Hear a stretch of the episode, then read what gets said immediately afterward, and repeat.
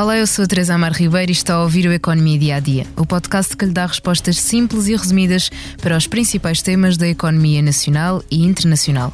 Todos os sábados lançamos um episódio que explora um tema económico em destaque durante a semana. Já visitou hoje o BPI Expresso Imobiliário? Agora pode calcular o valor da sua propriedade e guardar a documentação da sua casa e do recheio numa nova área pessoal única no mercado. E ainda ficar a saber quanto pode pagar por uma casa, localizá-la com uma pesquisa por polígonos e conhecer as soluções de crédito habitação BPI. BPI Expresso Imobiliário.pt Quem compra e quem vende na mesma página. Hoje vamos falar da divisão da Europa quanto aos cereais. Depois de a Rússia ter comunicado o fim do acordo dos cereais com a Ucrânia em julho deste ano, os países europeus consideraram que a decisão não ia durar muito tempo e que se tratava de uma estratégia de bluff. A verdade é que estamos em setembro. O acordo continua fechado e a Europa está a ficar dividida. Kiev já avançou com uma queixa na Organização Mundial do Comércio contra três países vizinhos por desacordos quanto ao transporte dos cereais. Vamos ouvir Volodymyr Zelensky, o presidente da Ucrânia, esta semana na Assembleia Geral da ONU. It is alarming to see how some in Europe, some our friends in Europe play out solidarity in political theater, making thriller from the green. And they may seem to play their own role, but in fact, they are helping, helping set the stage to a Moscow actor. Em resumo, o presidente ucraniano disse que é alarmante ver como algumas pessoas na Europa, alguns dos seus amigos, desempenham um papel de solidariedade num teatro político, fazendo um thriller com os cereais podem parecer desempenhar o seu próprio papel, mas na verdade estão a ajudar a preparar o palco para um ator de Moscovo.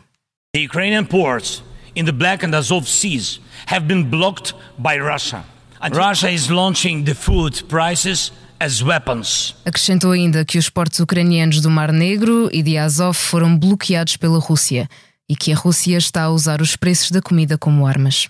O convidado de hoje é o jornalista Vítor Andrade, que acompanha os temas da agricultura. Olá, Vítor, obrigada por teres vindo aqui ao Economia Dia a Dia. Olá, Teresa. Um, vamos voltar um pouco atrás, Vítor, para localizar também quem nos está a ouvir. A, a, Rússia acabou com o acordo dos cereais e, em resposta, a União Europeia criou vias de solidariedade para, para o transporte dos cereais. Como é que estas vias funcionavam? Basicamente, estas vias de solidariedade, como tu bem disseste, foram criadas em alternativa ao bloqueio do Mar Negro, do, do, da circulação de navios no Mar Negro. Portanto, no, no, fim, no, no fundo, foi uma, uma, alternativa que a Europa encontrou ao bloqueio da, da, da, exportação de cereais por parte da Rússia. O que é que isso significava? Significava que havia várias vias férreas que eram abertas através da Polónia, nomeadamente, que é logo ali ao lado, Exato. a Hungria e por aí fora, alguns países vizinhos da, da Ucrânia, através dos quais, estou a falar nomeadamente de caminhos de ferro, os cereais da Ucrânia saíam em alternativa precisamente aos portos eh, no sul do, do, Mar Negro. E portanto, saíam para, para onde? Para destinos, uh, ou para destinos finais, uh, em alguns países europeus, ou então para portos europeus no Mediterrâneo, por exemplo, de onde daí depois seguiriam para outros destinos terceiros. Isso foi a, a, maneira encontrada pela Europa para, de facto, colmatar esse bloqueio que já dura há mais de dois meses, como tu bem disseste. Nós todos acreditávamos que era uma coisa temporária e afinal não está a ser. Exato. O bloqueio continua. Um, e, portanto, isso foi a alternativa encontrada pela Europa, uma alternativa relativamente pacífica e diplomática, uh, com a qual os países vizinhos concordaram. Concordaram. Pronto.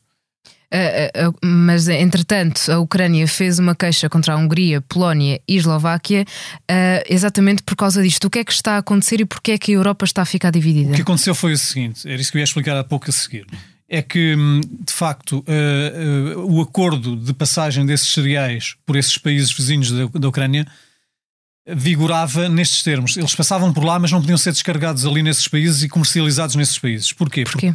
Porque se isso acontecesse, uh, havia uma, uma, uma, uma, inundação de oferta, passa a expressão, de cereais nesses países vizinhos e isso iria fazer baixar os preços nesses países e com isso prejudicar os próprios produtores locais de cereais nesses países que estamos aqui a falar. Uhum. Bulgária, uh, Polónia, aliás, uh, Hungria, Hungria Eslováquia, Eslováquia por aí fora. Portanto, e, e, então o que estava acordado era até 15 de setembro, que já passou, que foi há duas, há uma, foi a semana passada, uh, os, essas vias de solidariedade estavam abertas para passar os cereais ucranianos, mas que não podiam ser descarregados ali de maneira nenhuma, só, só nos portos finais. Destinos, exatamente.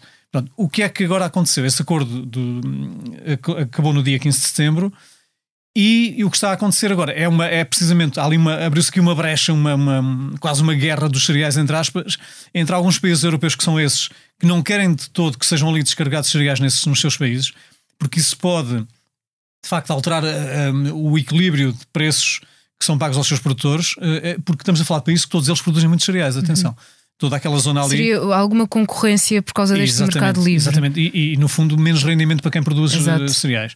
E portanto, e, e no dia 15 esse, esse, acordo acabou. E agora temos aqui há, há alguns países, nomeadamente a Hungria, a, a Polónia e depois a Eslováquia também já se juntou a este protesto, a dizer que querem que isto continue e, e não deixam lá descarregar cereais. Neste aí, momento não deixam, mesmo não deixam. com o fim do acordo. E Bruxelas diz que tem que ser. Estão, ou seja, estão um a ir contra Bruxelas, daí estar a Europa dividida. Exatamente, há aqui uma divisão. E depois, como tu disseste, a Ucrânia já apresentou uma queixa à Organização Internacional do Comércio precisamente por causa desta questão que está aqui a acontecer. Isto é caricato, no fundo, a Europa quer ser solidária com a Ucrânia, mas depois não permite que isto se passe. E, e depois há aqui uma questão que, que convém também deixar uh, frisar um pouco, que é nestes, em alguns destes países, por exemplo, na Polónia, vai haver eleições em breve. E o, o governo polaco tem que falar para o seu público, por assim uhum. dizer, para o seu, para o seu eleitorado. E, e, e, portanto, fica-lhes bem a quem vai ser candidato dizer: não, não, nós estamos aqui para, para assegurar os vossos direitos, nós aqui não deixamos descarregar nenhum cereais ucranianos. Os vossos rendimentos são garantidos isto importa para o público interno de cada um destes países e depois também há eleições noutros países ao lado em que isto está a acontecer. Ou seja, os governantes estão a falar muito para o, para o seu próprio, para a sua própria eleitorado, para o seu próprio eleitorado, a propósito desta questão dos cereais. E, e, e, no fundo o que está a acontecer é que de facto uh, estamos a seguir um impasse também nesta matéria, porque uh, já não, isto já nem devia estar a acontecer. O que devia estar a acontecer era os portos ucranianos no sul do Mar Negro estarem abertos e estarem a exportar. Isso, mas isso a Rússia não quer. E como isso não está a acontecer, portanto, encontrou-se essa alternativa que tínhamos falado há pouco, das vias da solidariedade, que agora chegaram ao fim e o, o mercado ficou livre. E é caricato que estamos a falar de, uma, de um espaço económico europeu que é livre, onde o mercado é livre, e, e há aqui estas restrições que os, alguns países querem impor. Tudo isto é um bocado contraditório e difícil de gerir do ponto de vista diplomático, nomeadamente. Exato, como dizias há pouco, nós pensámos inicialmente e até falámos aqui no, no podcast que poderia ser um, um, acordo que ficava fechado por pouco tempo e que depois a Rússia iria dar um passo atrás. Um, mas afinal, o acordo continua fechado passado dois meses. A longo prazo, o que é que isto pode implicar, Vitor? A longo prazo pode criar mais problemas do que aqueles que já existem. Nós já, já assistimos no passado, cada vez que havia um impasse na, na, na renovação do acordo de exportação de cereais, através do Negro, já assistimos a escaladas de preços dos cereais no, no mercado internacional. Uh, desta vez também houve, logo a seguir a este bloqueio, uh, em junho e julho, em julho, aliás, e, e algum, alguma parte de agosto, houve ali também alguma escalada de certa forma de preços. Atualmente, o mercado internacional já absorveu esta esta imprevisibilidade, por assim dizer.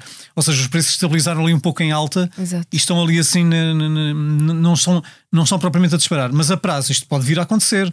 Pode vir a acontecer que se não houver uma, uma resolução para este problema dos portos uh, no, ucranianos no Mar Negro, Uh, pode vir a acontecer aqui de facto um disparo, novamente, uma escassez de produtos Exato. alimentares. Claro, não, não nos podemos esquecer que a Ucrânia é um dos maiores exportadores de cereais sim, da Europa. Sim, da Europa e do mundo. É da Europa e do mundo. É. E, a nível mundial é para aí o sétimo claro. ou oitavo produtor de cereais. Sim, claro, claro, claro, claro que mexe muito com o mercado. Exato. Uh, Portugal importava exatamente os cereais vindos da Ucrânia e, entretanto, teve de arranjar alternativas, nomeadamente na América do, na América do Sul.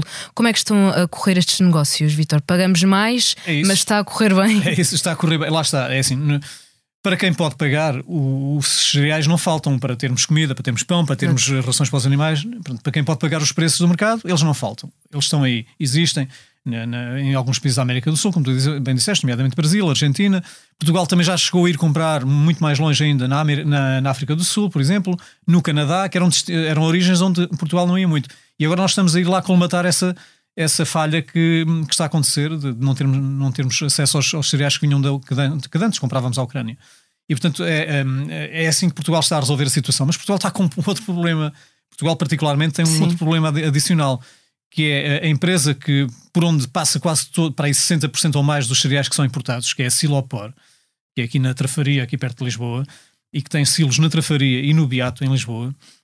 É uma empresa tem uma situação absolutamente caricata, que é o que é, caricata e é absurda, está em fase de liquidação há 23 anos.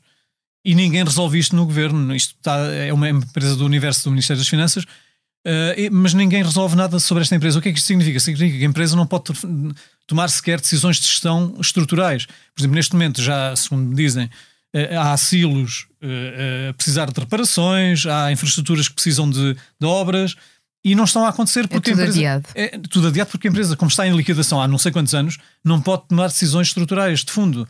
Não tem sequer eh, margem orçamental para fazer isso. E, no entanto, a empresa está a dar lucro. É uma empresa que dá lucro, vê bem. Isto é, é, é de um absurdo tão grande, tão grande, tão grande.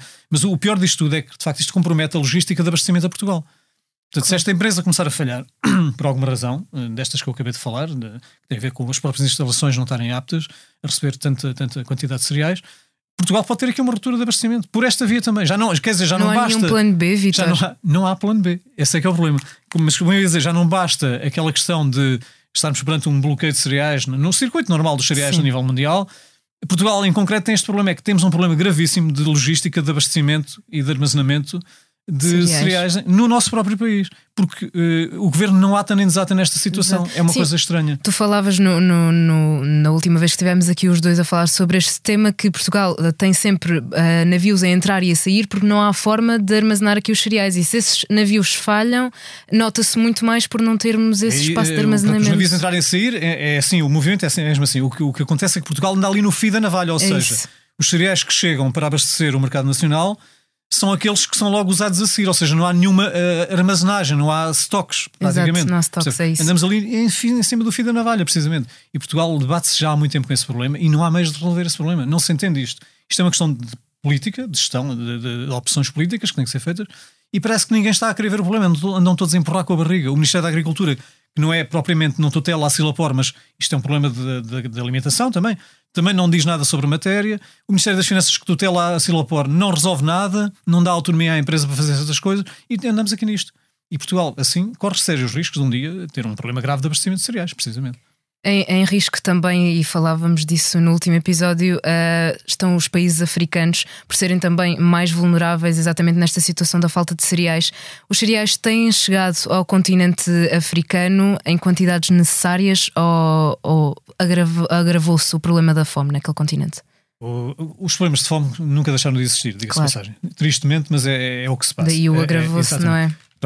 O que aconteceu, entretanto, neste impasse que está a acontecer agora, na, passa a redundância, neste, no Mar Negro, é que a Rússia, eh, numa atitude de hipocrisia pura e dura, começou a levar alguns cereais diretamente da Rússia para, para alguns desses países africanos, onde até o grupo Wagner, todos falam constantemente, está eh, presente. Ou seja, é, eh, hum, esta atitude da Rússia, é, de facto, é- acho que é uma grande hipocrisia política, porque é a Rússia a dizer, assim, aquelas, a dizer àqueles países: olha, estão a ver, nós aqui estamos do vosso lado, tem aqui diretamente comida posta no prato por nós.